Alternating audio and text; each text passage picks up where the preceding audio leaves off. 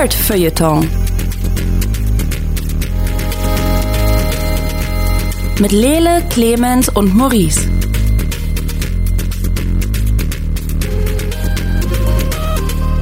Hallo und herzlich willkommen zur neuen Folge Nerd Feuilleton. Äh, mein Name ist Lele Lukas. Mit mir hier im Hosenlosen Studio sind Maurice Mathieu. Hallo. Und Clemens Zabel, absolut bereit für eine Beförderung. Wir schauen, ob das nach diesem Podcast dazu kommen wird oder nicht. Ähm, du Kannst wirst mich dich befördern? dementsprechend. Ich dachte, wir äh, sind alle gleichberechtigt. Habe ich was verpasst, was sich so in einem Jahr alles ändert? Siehst du mal. also hier im Äh, Hosenlosen rate mal, wessen Namen. Ja, rate mal, wessen Namen nicht mehr auf dem Masthead draufsteht, Clemens, ja? Erstens das und es geht ja immer auch darum, ähm, in welcher Reihenfolge die Anwesenden äh, genannt werden. Und ähm, das ist ja schon durchaus ein Faktor. Ähm, wie auch immer.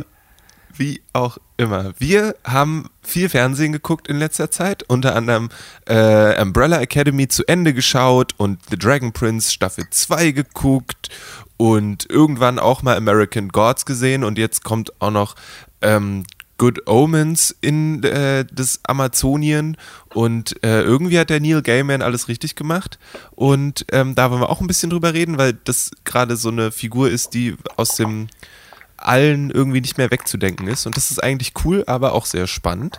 Und ähm, ich denke, wir fangen an mit Umbrella Academy, weil das hatten wir im letzten Mal schon, da haben wir einen Grundstein schon gelegt. Ähm, Jackson, Clemens, ihr habt die Serie jetzt zu Ende geguckt. Ähm, Genau. Hat sie, Kleine Spoilerwarnung. kleine Spoilerwarnung, genau, dieses Spoilerhorn einmal, nöd, nöd. Ähm, hat sie ihre Versprechen gehalten? Oder ist sie, so wie jede Netflix-Serie, nach der siebten Folge gerade in den Boden gerammt worden und ist dann nicht mehr aufgestanden? Ha. Hat sie uns denn was versprochen? Das ist ja erstmal die Frage, bevor sie was halten Naja, kann. wir waren alle ziemlich hyped. Also sagen wir mal so, wir waren sehr positiv eingestellt, was so die ersten Folgen anging. Und ich erinnere mich an Luke Cage, wo wir auch bis zur siebten Folge irgendwie super happy waren. Oh ja. Und dann hat das That plötzlich aufgehört und ich habe das Gefühl, wir haben schon sehr oft darüber geredet, dass Netflix-Serien zum einen den Einstieg schwierig machen und oft Schwierigkeiten haben, die Landung irgendwie gut hinzukriegen.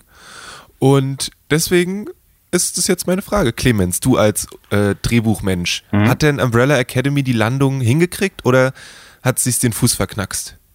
Ich finde, Umbrella Academy hat die Landung ganz gut hinbekommen.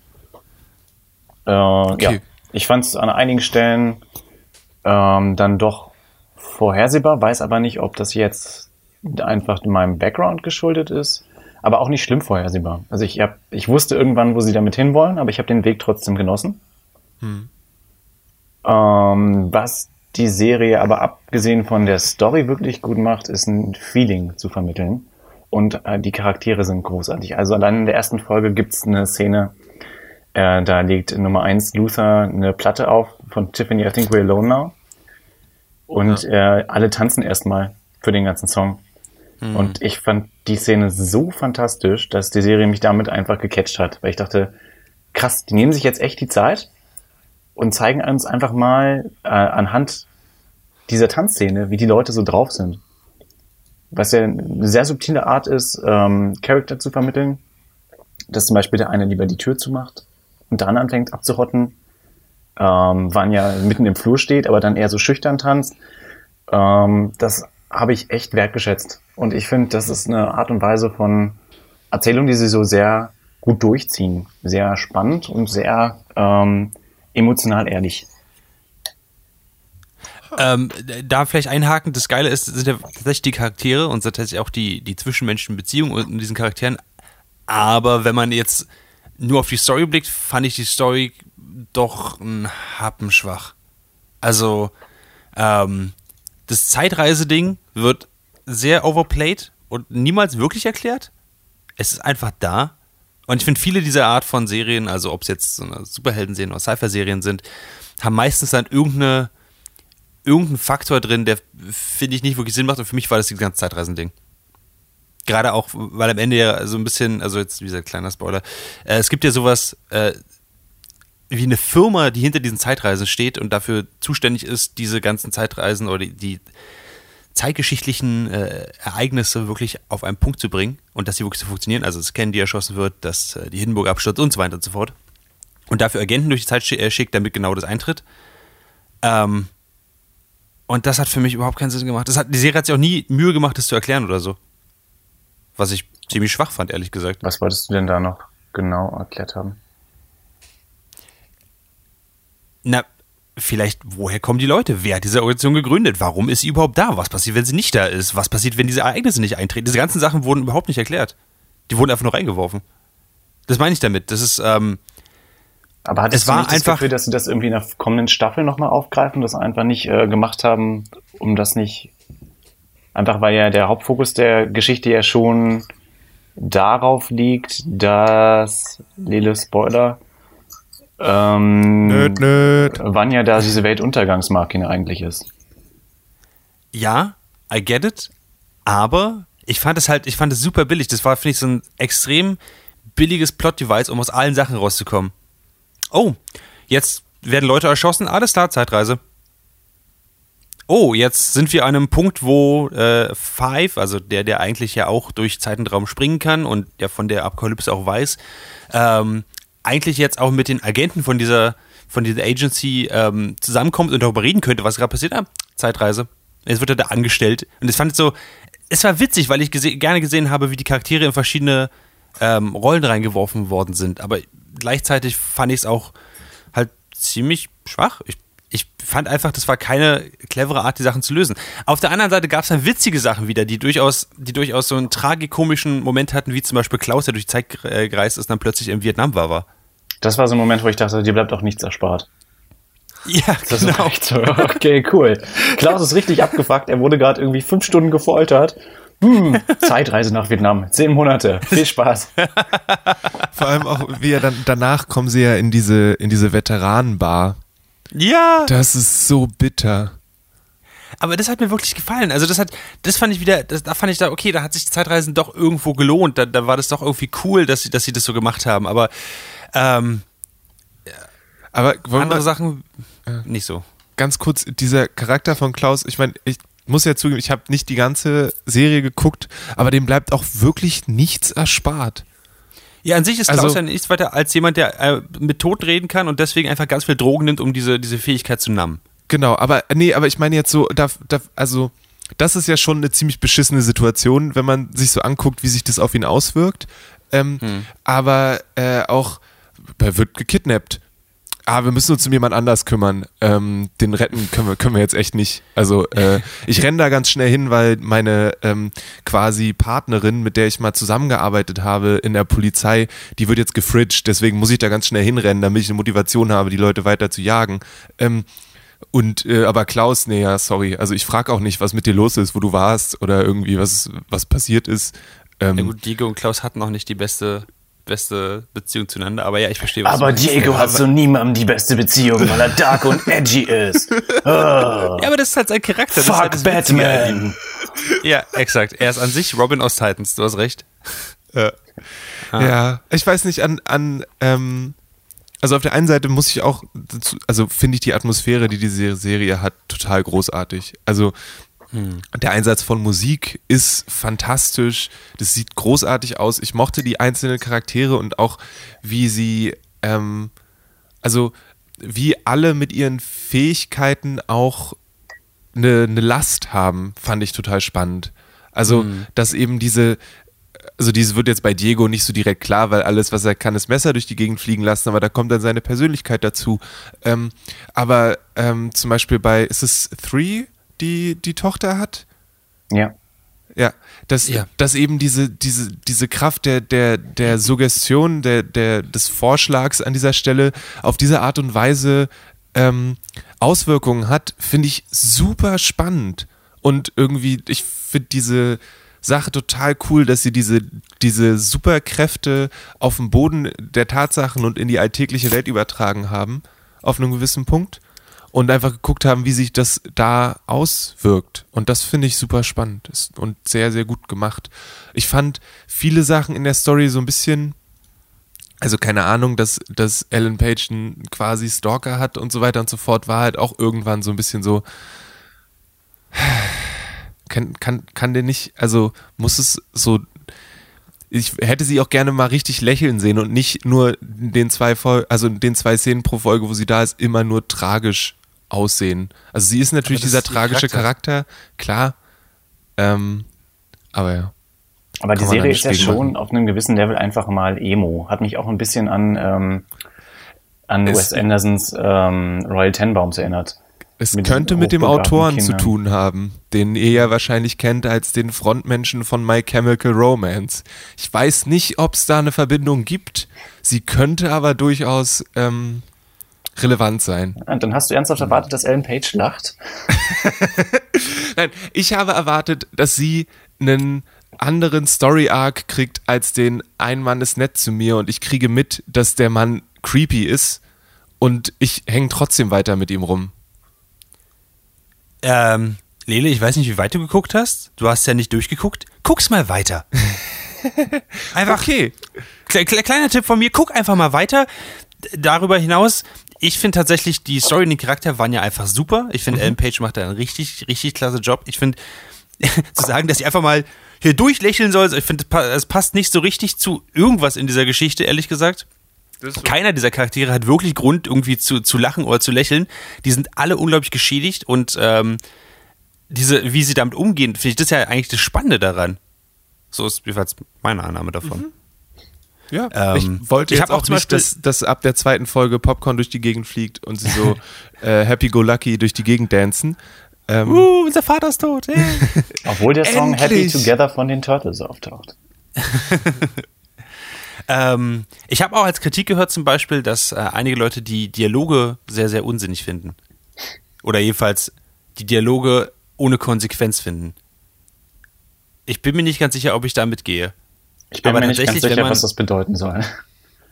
dass einige, äh, zum Beispiel, wenn, wenn Leute irgendeinen Streit haben, wie zum Beispiel, hey, komm mit, wir müssen Sache X machen. Und der andere sagt, nee, ich möchte nicht Sache X machen. Und der andere sagt, aber du musst, na gut. So. Und wenn man die Dialoge oder die Konflikte danach analysiert, passiert das echt oft.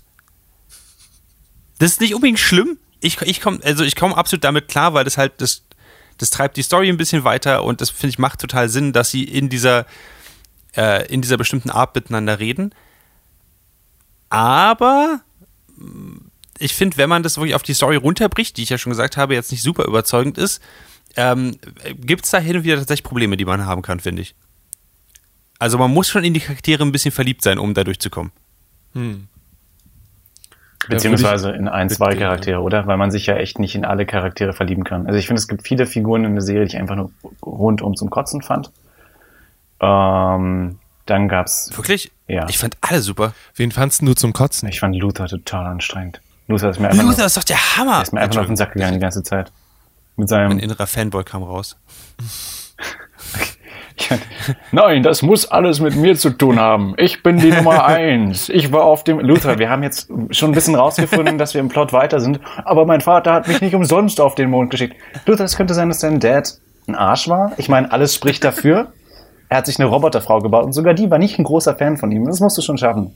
Der Einzige, der wirklich loyal ist, ist der Schimpanse. Ja. Der übrigens der süß ist. Das hat mir ein bisschen das Herz gebrochen. ich fand immer einfach krass, immer wenn ich, wenn ich, äh, wenn ich ihn gesehen habe, also den Schimpansen gesehen habe, dachte ich so, wie viel Geld haben sie da reingeworfen? Das ist ja unglaublich. Ich wünsche, dass andere Serien so gut aussehen würden. Das ist der Ich muss die ganze Zeit, überzeugendste äh, Special Effekt der ganzen Serie. Das muss man wirklich sagen. Also oder? Es ist, Mom es ist, ist so auch klasse, aber Mom ist halt irgendwie eine Schauspielerin, ne, der sie irgendwie sowas rangebastelt haben. Aber Moment, Poe- wirklich? Aber die das auch super gut macht. Ja. Ja, die macht es sehr gut. Aber, aber Pogo ist wirklich als.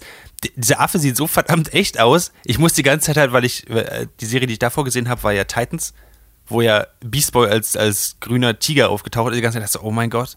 Beast Boy sieht halt aus wie, wie ein Pikachu aus, aus Detective Pikachu. Das ist halt Super fluffy. auch echt der Grund, weshalb ich mir Titans nicht geben kann, ne? weil ich einfach äh, zu große Angst davor habe zu sehen, was sie mit Beast Boy gemacht haben. Ja, ja, kann ich verstehen. Der lieber- Vielleicht dann in Staffel 2. In Staffel 2, wenn sie Budget haben. Wenn Beast Boy zur Umbrella Academy kommt. Oh, das wäre geil. Crossover. Ähm, genau, also im Endeffekt äh, fand ich, ähm, wie sie sich aufgelöst haben, auch sehr schön. Ich freue mich auf hoffentlich eine zweite Staffel. Question Mark? Ich glaube, ich habe sowas gelesen.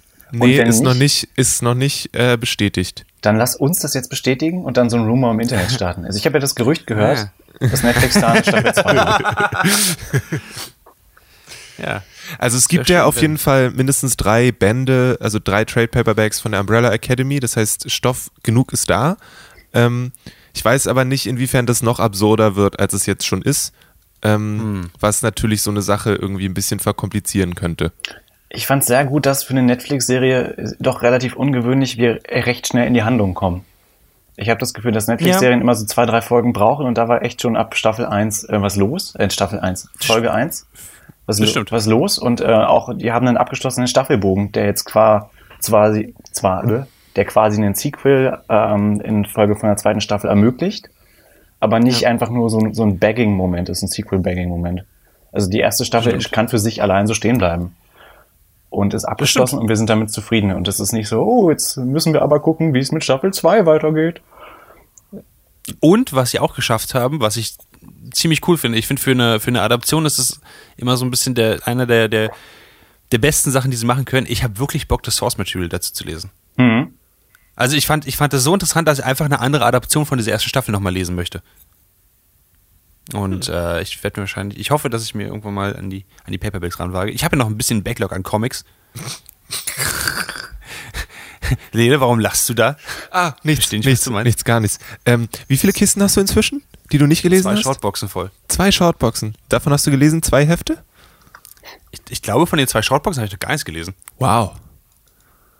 Ich bin ja mal in der dritten. in der dritten habe ich schon was gelesen. Und irgendwann kann Maurice sich ein ganzes Haus aus Shortboxen bauen, voller Comics, die er nie gelesen hat. ah, ja. It is entirely possible. Condition. Das teuerste Haus der Welt. Das wäre möglich. So. Ähm, genau. Weiter im Netflix-Thema. Ähm, eine andere Serie, die vor kurzem ihre zweite Staffel bekommen hat, ist The Dragon Prince. Wir waren bei der ersten Staffel, glaube ich, wenn ich mich richtig erinnere, eher so, so mittel äh, begeistert, weil die Story irgendwie nicht so ganz und vielleicht waren die Erwartungen auch einfach wirklich hoch, weil es die Leute sind, die vorher Avatar gemacht haben und aber der schottische Akzent ist wirklich großartig, aber so wirklich viel mehr war da dann doch auch nicht ganz. Ähm, wie sieht's aus, Maurice? Du hast die zweite Staffel jetzt geguckt. Ähm, hat Ja. sie dich von den Füßen gehoben und dir gesagt, hey, der Dragon Prince ist doch der geilste Scheiß, den es jemals gegeben hat? Also erstmal fand ich geil, wie du die Serie zusammengefasst hast, weil es klang irgendwie so, als, als wäre es einfach Avatar mit schottischem Akzent. Ähm, das ist es ja nicht ganz, Nicht ganz. obwohl das sehr cool wäre. Ähm, es ist ja immer noch eine Animationsserie in diesem, äh, bei der ersten Season hat das ja auch dieser Animationsstil so ein bisschen gestört, würde ich sagen. ja, sehr ruckelig. Genau, weil sie absichtlich halt Framerates rausgenommen haben, um das Ganze ruckelig zu, also damit es realistischer aussieht, damit es wie, wie traditionelle Animation aussieht, insbesondere damit die Charaktere, wenn sie laufen über eine Fläche, nicht über den Boden schweben, sondern tatsächlich quasi einen Fuß von anderen setzen. Hat leider gar nicht funktioniert. Also anders als bei Into the Spider-Verse, wo sie es auch gemacht haben, wo das sehr gut funktioniert hat. Ähm, und in Season 2 äh, verzichten sie darauf, ich würde sagen größtenteils. Also ich habe wirklich keinen einzigen Moment gehabt, wo ich wirklich mich zusammengezogen habe, so, ah, take it away. Das, hat, das war echt schön und auch generell, was auf, was der, auf der Animationsebene passiert, hat, ist deutlich komplexer und spannender. Also egal, ob das Kämpfe sind oder irgendwelche magischen Effekte oder so. Viel von Staffel 1 war ja, zwei Leute laufen durch einen Wald, der nicht endet. Und dann kommt ein Fluss. Staffel 1 hatte halt genau dieses Netflix-Problem, was wir gerade besprochen haben, oder? Es ist nicht wirklich was passiert Ja. und dann haben sie uns am Ende den Drachenprinzen gegeben und dann sollten wir uns auf Staffel 2 freuen. Das stimmt, absolut. Aber hinzu kommt ja auch noch, dass sie, also meiner Meinung nach, einen der schlimmsten Sünden gemacht haben, die eine Animationsserie machen kann, nämlich die Animation überhaupt nicht auszukosten. Wenn ich einfach nur zwei Leute rumlaufen sehe, dann, dann kann ich das, also da muss ich das nicht in gezeichneter Form sehen. Da bringt mir das nichts. Das stimmt. Das Schöne an Animation ist ja, dass sie diese, diese Boundaries durchbrechen können. Das haben sie teilweise ein bisschen gemacht, mit so ein bisschen Magie, aber also ich lese gerade eine IGN-Review von, von äh, Season 2 und sie meinen, naja, Staffel 1, das war ja so ein Part Game of Thrones, ein Part Avatar The Last Airbender Season 2. Und ich so, mm, nein. Überhaupt nicht. Also da, da könnte ich überhaupt nicht so richtig mitgehen. Naja, wenn eine Katze beides gegessen und ausgekotzt hätte. Aber also, ich meine, heutzutage ist alles Game of Thrones, egal wo es ist oder was es ist, solange irgendwie Fantasy draufsteht, wird die Game of Thrones Karte gezogen. Ja, Ähm, das stimmt. und aber jetzt mal konkret zur zweiten Staffel. Am Ende der ersten Staffel ist ja, hast du eben gesagt, da ist der Dragon Prince, ist auch in den Trailern zur zweiten Staffel läuft da so ein kleiner blauer Drache durch die Gegend. Der ist ganz niedlich. Ähm, ist der so wie, ähm, also funktioniert es oder ist es, hast du eigentlich nach der Hälfte gedacht, oh nee, eigentlich, Leute, sorry, aber ich gucke jetzt noch zu Ende, weil ich jetzt mir den Samstag verplant habe, aber aus anderen Gründen eigentlich nicht. Oder hatte ich das jetzt so Ähm. richtig reingesogen und dich überredet dazu, dass es was Gutes ist? Also ich finde, die zweite Staffel funktioniert deutlich besser als die erste Staffel, auch von der Story-Ebene her. Ähm, weil sie, also sie haben halt diesen, diesen Edit-Bonus, dass die Welt schon ein bisschen erklärt ist, die müssen sich darum nicht mehr kümmern, sie können einfach direkt loslegen, sie können sich eher um das Zwischenmenschliche kümmern, sie können sich eher um diese ganzen Intrigen kümmern und das macht tatsächlich sehr viel Spaß. Gleichzeitig erzählen sie immer noch was von der Welt. Sie erklären so ein bisschen, wie Magie jetzt funktioniert und äh, das fand ich ganz, ganz angenehm tatsächlich. Und äh, es spielt ja in dieser, doch in dieser, in dieser Fantasy Dungeons and Dragons Mittelalter Welt eigentlich. Ähm, und ja, mi- mir hat das persönlich ganz gut gefallen. Ich fand die zweite Staffel, ich fand sie jetzt nicht überragend geil. Es war jetzt für mich nicht, ich bin nicht von meinem Sitz aufgesprungen, dass, yeah, wie geil, das ist super, cool", sondern ja, es war Können wir auf Staffel 1 fine. verzichten? Also wenn man jetzt, äh, ich könnte die Zeit zurückdrehen und äh, Clemens Mhm. in der Vergangenheit sagen, hey, guck nicht Staffel 1, warte Staffel 2, steig da ein. Also ich denke schon, dass man die erste Staffel überspringen kann. Ich meine, ist irgendwas passiert, was wirklich von Relevanz ist, was, was von Konsequenz ist? Ja, schon. Also ich, ich könnte mir vorstellen, dass um die emotionale Situation der Prinzen zu verstehen, das durchaus cool wäre zu verstehen, dass ihr Vater irgendwie gestorben ist. Ja, Gegenfrage, also- Lele. Kennen die Prinzen ihre emotionale Situation? Ich habe manchmal das Gefühl, dass das nicht so ist. Das ist na, das Nicht stimmt wirklich, natürlich. Aber Also ich- außer ich meine wenn, wenn die nur- Folge heißt, Esrin findet raus, dass sein Vater gestorben ist. Genau. Heul Also- ja mal die Schluchz. Gibt's eigentlich gibt's eigentlich am Anfang der zweiten Staffel so ein Recap Ding? Ich glaube ja. Na dann hat sich das ja damit geregelt. Also das, wirklich das Einzige, was irgendwie darauf, darauf äh, hinweist, ist erstmal, am Anfang wissen die, äh, wissen die Prinzen ja eh nicht, dass irgendwas in dieser Hinsicht los ist. Ähm, das Einzige, was noch wichtig ist, ist, dass ähm, hier Callum diesen, diesen Elemental Stone hatte. Diesen Ja. Sturm- in the Bottle. Ja, ja, ja. Ja. Äh, Das ist noch ein Motivator sozusagen, ja, das ist irgendwie wichtig.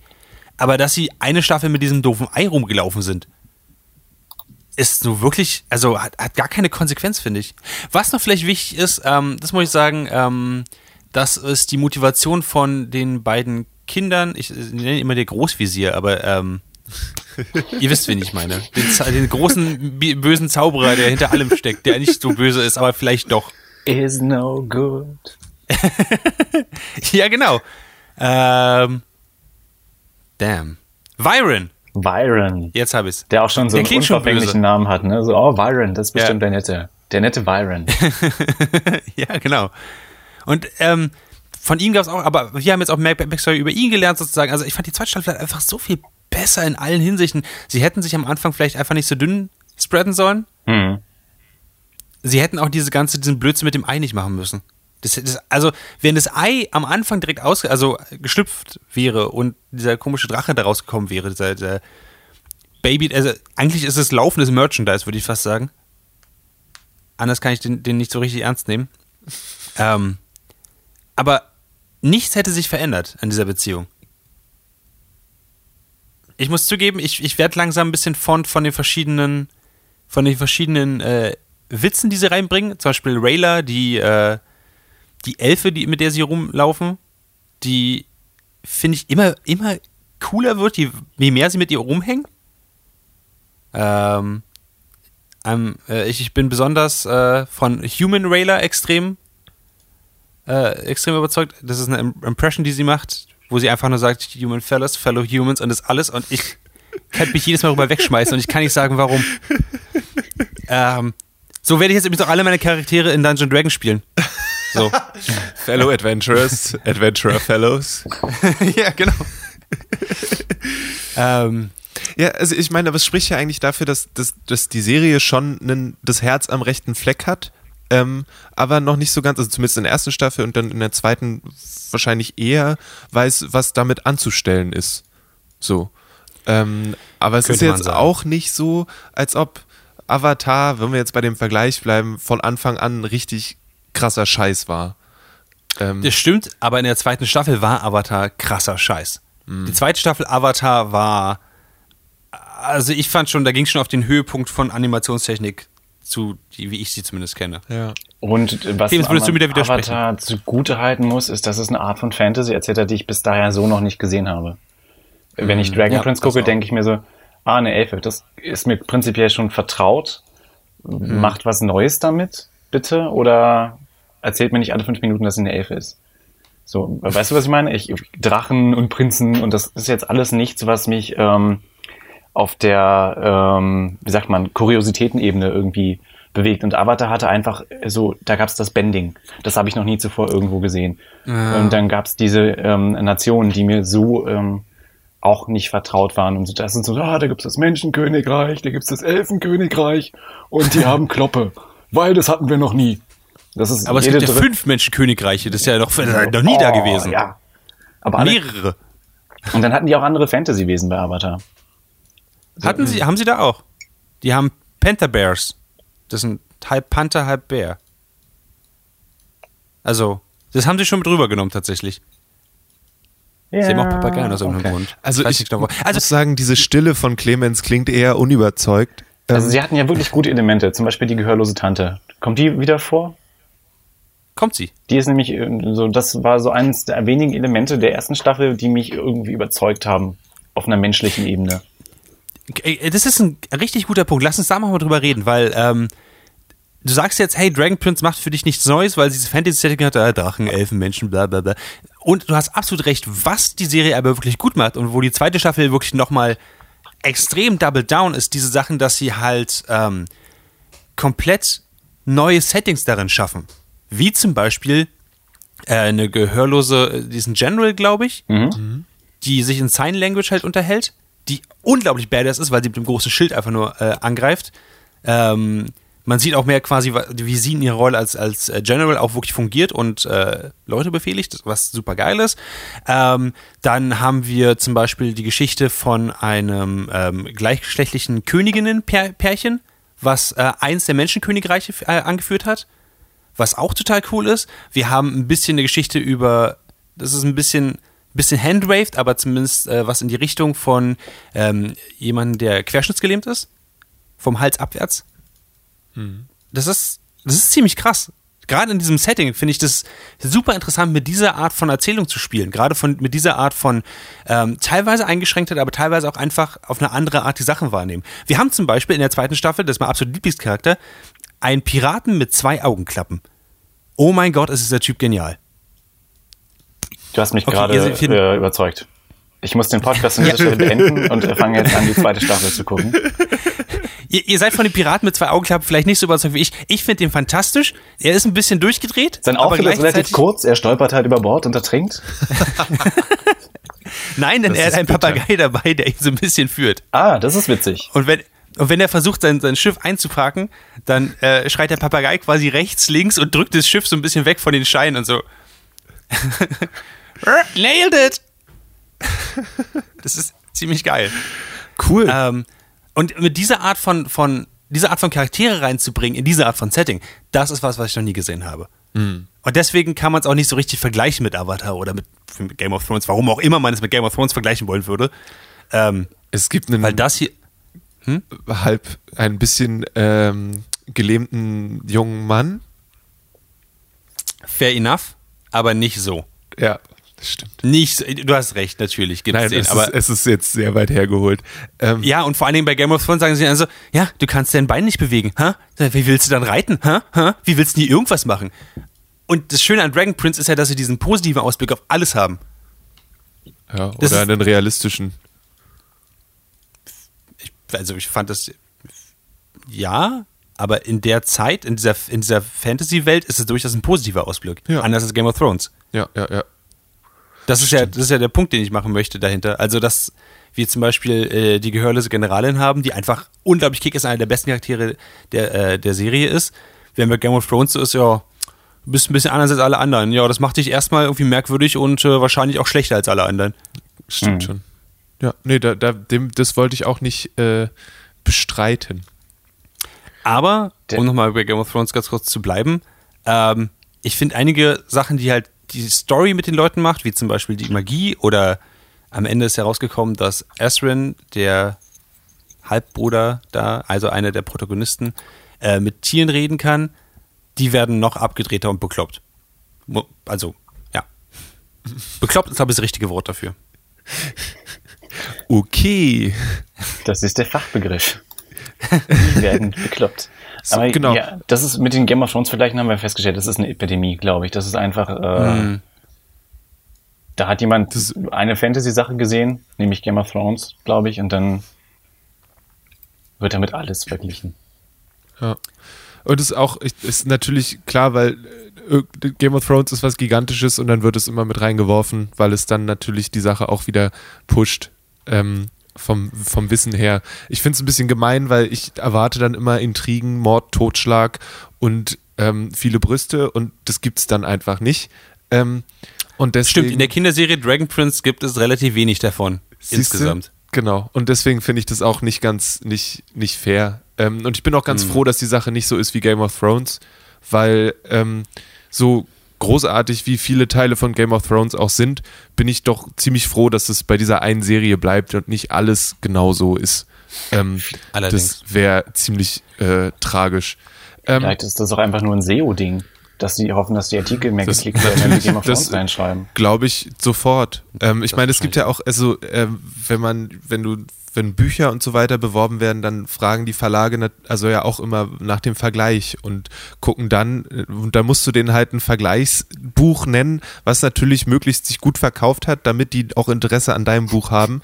Und dann ist Game of Thrones natürlich das, also, du sagst, Oh, ja, das ist wie Harry Potter gemixt mit Herr der Ringe, gemixt mit Game of Thrones, gemixt mit Twilight. genau. Ja. Haben Sie von Genau. diesem Buch gehört? Das hat sich sehr gut verkauft. Das heißt, die Bibel, so ist mein Buch auch. Genau, genau so funktioniert das. Ähm, wenn ihr noch, ähm, nen, noch mal einen anderen Blick äh, auf die gehörlose Generälin haben wollt, dann lest euch doch den letzten Weekly Planet durch, den findet ihr auf dragonseedeverything.com. Ähm, da geht es, ja, da geht es nochmal im Detail darum, wie das eigentlich ist mit dem Gebärden und dem äh, Absehen von äh, Sprache von sprechenden Menschen. Ähm, jetzt aber zu unserem äh, dritten Thema.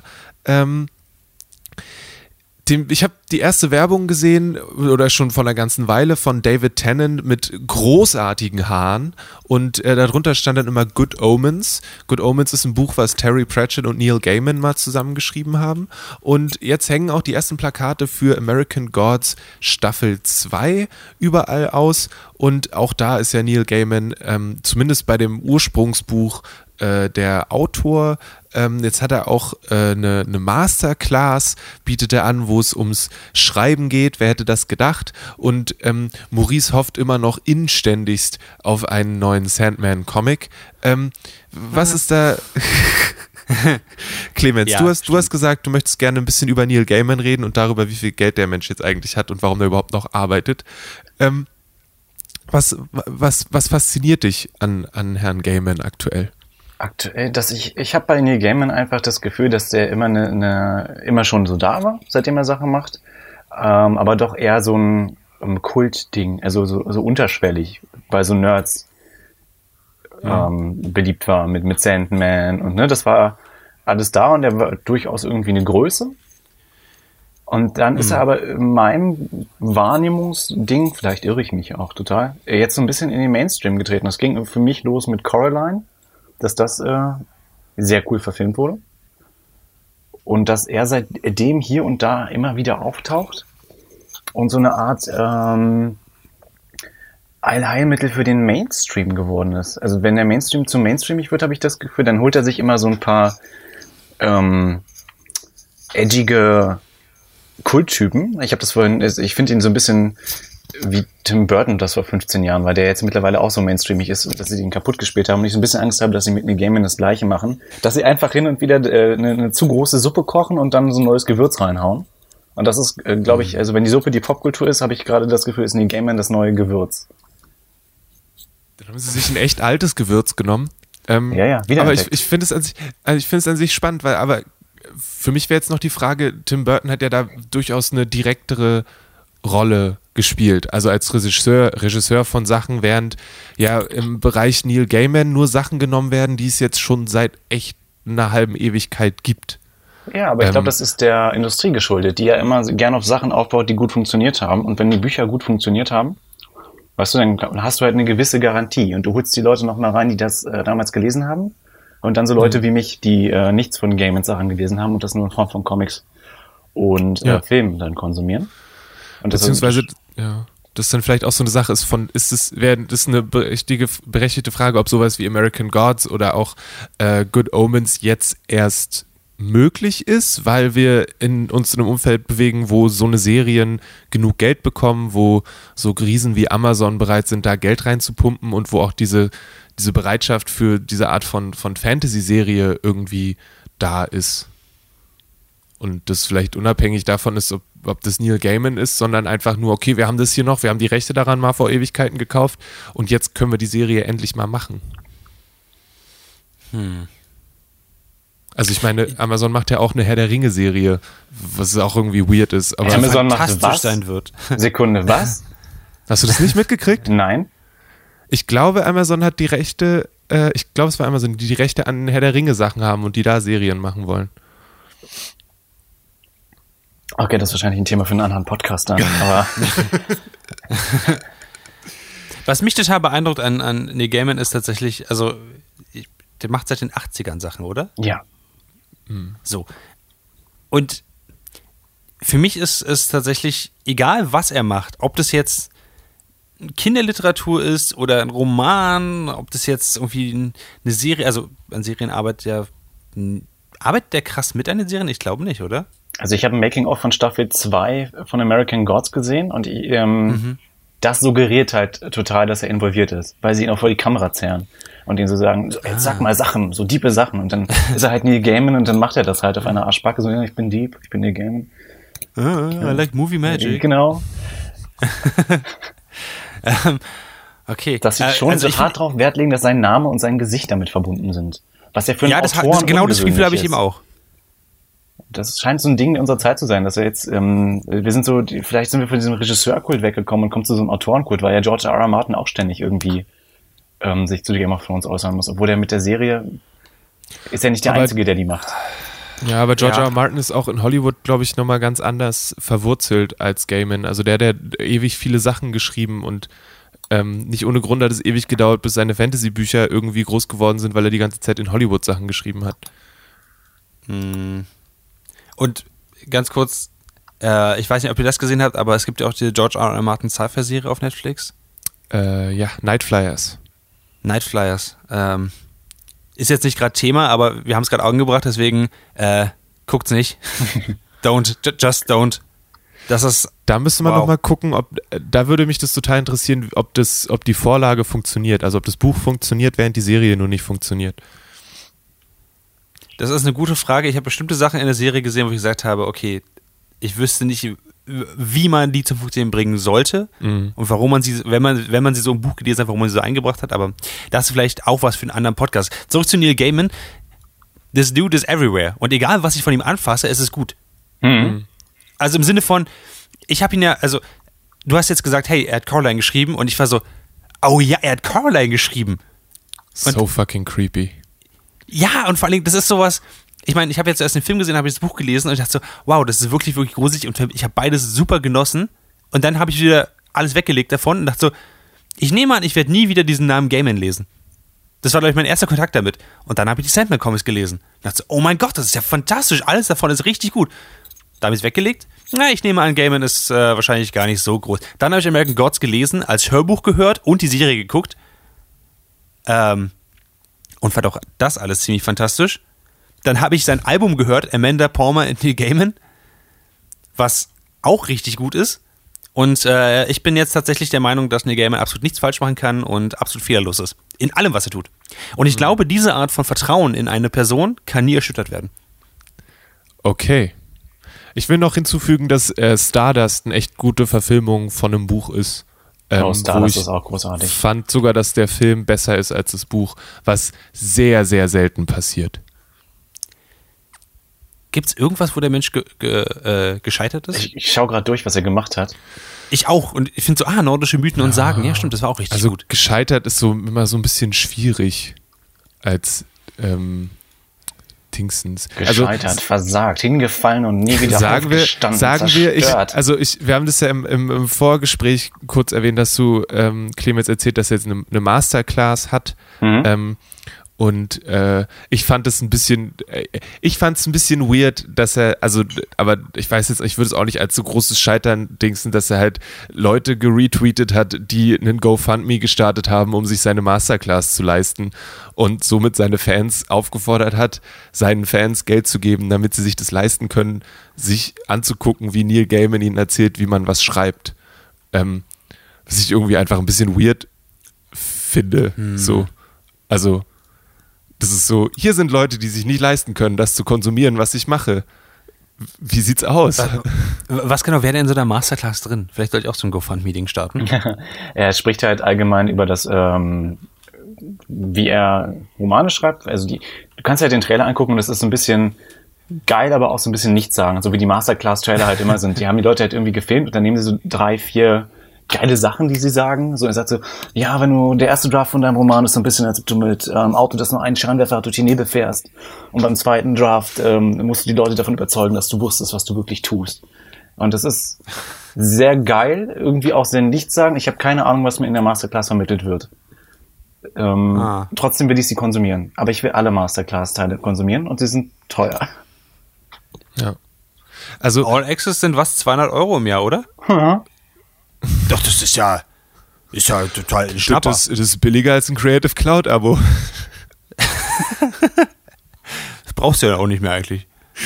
Ist es billiger als Ähm. ein Creative Cloud? Muss ich kurz durchrechnen. Ja, ist es. Ja, gut, aber mit der Masterclass habe ich kein Photoshop. Wenn das kombiniert wäre, würde ich mir das vielleicht Ja. überlegen.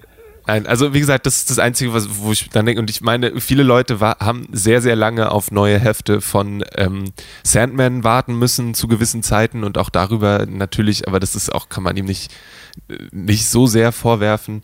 Ähm, ich finde es super spannend, was, was der Mensch so gemacht hat. Ich kann auch nur, wenn, wenn ihr noch mehr Lust auf noch was Gruseliges haben wollt, ähm, dieses äh, The Ocean at the End of the Lane ist super, super gruselig auf eine ganz gut. Ganz besondere Art und Weise. Ähm, und äh, ja, also ich meine, na, na klar, der, der Typ einen ne gigantischen Input in ganz viele Sachen. Er ist auch beim, beim äh, Comic Book Legal Defense Fund ganz groß mit dabei. Ähm, sagt da zwar immer das Gleiche, aber das, dafür ist der Comic Book Legal Defense Fund ja auch da. Ähm, und äh, ja, macht, macht halt sein Ding. Ähm, und natürlich, wenn, wenn das äh, Teile des Internets wollen, dann finden sie auch irgendwo Dreck. Aber das ist jetzt bis jetzt noch nichts gewesen, wo sich irgendwie Mensch sagt, okay, mit dem will ich nie wieder was zu tun haben, weil er zu große Scheiße gebaut hat. Und er hat ja eine ganz geile Art und Weise, so metareferenziell an Sachen ranzugehen oder Sachen in einen neuen Kontext zu setzen, was ich so an American God jetzt doch interessant finde. Sozusagen, was sind eigentlich Götter, warum existieren die und wie könnten die in einem neuen Kontext wirken? Also er klaut sich die ja schon aus allen Mythologien zusammen und macht dann so eine Art äh, Remix draus. Ne? Also die sind ja dann alle in Amerika und die kommen ja, weiß nicht, du hast ja irgendwie Odin oder Ostern ist dann auch noch dabei. Und, äh, Genau. und das ist ja ähm, einfach mal eine Neubetrachtung alter Mythen, was schon fast ähm, auf einer Metaebene stattfindet, was er bei Sandman ja auch und wieder macht. Da trifft er ja auch ähm, Shakespeare oder so, ne? Also ist Unter anderem, genau. So, Äh, bei Shakespeare ist, also ich finde, äh, Shakespeare, ich finde bei Sandman ist es ja an sich eine ähnliche Story wie bei, ähm, wie bei, also ähnlich ist es absolut, also äh, wahrscheinlich nicht das richtige Wort dafür, aber zumindest, dass sie auf dieser Metaebene halt miteinander interagieren und dass aus dem Glauben, dass bestimmte Dinge so funktionieren, Aspekte äh, der Menschheit herauskommen und äh, person personalisiert werden, wie, äh, personifiziert werden. Wie zum Beispiel, dass der Tod eigentlich halt jemand ist, der wirklich rumläuft und Leute halt mitnimmt und diese ganzen Sachen und wirklich einen Job hat. Oder halt der Schlaf und so weiter und so fort. Das ist wie bei Terry Pratchett. Ähm, Ja. Ja, es ist tatsächlich, es ist sehr ähnlich, dieser Type. Wenn genug Leute dran glauben, dann ist es auch so. Und äh, ich finde, American Gods ist ja tatsächlich ähnlich. Bloß halt mit der Einschränkung, dass die Leute in Amerika halt nicht lang genug an sowas glauben. Oder, also ich, ich lese da auch immer eine gewisse Kapitalismuskritik halt raus. Ähm, was ich halt total spannend, was auch der Grund ist, warum ich, glaube ich, American Gods bestimmt schon sieben, acht Mal oder so als Hörbuch in mir reingezogen habe, weil es einfach, ich finde es so geil, ich finde es so, so spannend erzählt auch. Und ähm, das kann ich auch nur wirklich jedem empfehlen. Ist auch nicht zu abgedreht. Er hat auch, das möchte ich auch noch kurz, wo, damit wir wieder den Bogen zurück zu Game of Thrones schlagen, hat mal einen sehr schönen Blogpost geschrieben, der heißt äh, George R. R. Martin is not your bitch, ähm, wo es darum geht, dass die Leute gefälligst die Klappe halten sollen, wenn sie von Herrn Martin das nächste Buch erwarten. Ähm, und das hat er sehr sympathisch und sehr direkt dargelegt, ähm, warum eben George R. R. Martin nicht irgendjemandes Bitch ist. Ähm, und äh, ja, das ist, äh, kann man ihm auch, denke ich, zugute halten, ähm, dass er da mal äh, in die Bresche getreten ist für den, ähm, für den, für den guten Mr. Martin. Äh, Okay. Äh, Dann, dann bring, machen wir jetzt, jetzt Full Circle. Ab wann glauben wir, dass er anfängt, mit Johnny Depp irgendwelche ähm, Kinderbücher zu verfilmen und mit krass unrealistischen Effekten draufzulegen, die einfach schrecklich aussehen? Oh, Fun Fact: Good Omens Bitte? sollte ursprünglich mit Johnny Depp verfilmt werden. Ah. Mit Johnny Depp und Robin Williams. Ich finde es so, wie sie es jetzt gemacht haben, ziemlich gut. Ich auch. Ähm, und ich hoffe sehr, dass, dass Johnny Depp keine weitere Rolle spielt in dem äh, filmischen Abenteuern des, der Werke des Neil Gaiman. Ähm, aber wir werden sehen. Wenn ihr Vorschläge habt, was die zukünftigen Verfilmungen von Neil Gaiman angeht, wenn ihr meint, hey, Neverwhere müsste unbedingt mit ähm, Cumberbatch in der Hauptrolle sein, weil Cumberbatch in jedem britischen Film irgendwie eine Rolle spielen muss, dann ähm, Tut er doch auch, oder? dann schreibt uns doch eine E-Mail an äh, info at dragonseedeverything.com und sagt uns, was ihr von dieser Idee haltet. Ihr könnt uns auch gerne generell da eure Meinung mitteilen. Ihr könnt es auch tun, wenn ihr uns bei iTunes äh, bewertet. Wenn ihr uns da die fünf Sterne gegeben habt, dann kriegt ihr als Belohnung, dass Clemens eure ähm, eure, euren Text, den ihr dann dazu schreibt, äh, hier im Podcast vorliest, mit einer äh, super sexy Stimme, wenn ich mich richtig erinnere. Ähm, wenn er die, also wir hoffen, dass er die bis dahin gefunden hat. Ähm, Autsch! äh, ansonsten, ähm, Clemens ist sehr fleißig ähm, bei Hast du Twitter. mich gerade wird's immer- beleidigt? Da hat ja was gesagt. Nichts Gutes. Clemens ist bei Twitter, ihr könnt ihn finden unter. Clemens Sabel. Ich bin da ganz simplistisch Ganz einfach. unterwegs. Maurice ist, wenn ich mich nicht irre, immer noch Chucky Jackson auf Twitter. Richtig, richtig. Richtig, richtig. Und ich bin Kalle Blomqvist und generell findet ihr alles, was wir machen, ähm, bei, unter dragonseedeverything.com gibt es Podcasts, äh, Radio, Musiksendungen, Musik, Weekly Planets, Bücher, Kritiken, alles, was euer Herz begehrt. Also rein damit in euren RSS-Feed oder wie auch immer ihr sowas macht. Und ähm, lasst mal von euch hören, wenn euch das gefällt oder nicht gefällt. Und äh, wir freuen uns, in zwei Wochen wieder Teil eures äh, Podcast-Genusses zu sein. Ähm, anwesend waren äh, im hosenlosen Studio Clemens Zabel, der jetzt äh, viel Freude mit einer. Couch haben will. Maurice Mathieu war auch da. Ja, aber nicht so wie Clemens. Ich habe einen gesunden Abstand zu euch allen. Und mein Name ist Lele Lukas und ich esse das auf, was Clemens fallen lässt. Wir sehen uns beim wir hören uns beim nächsten Mal. Macht's gut.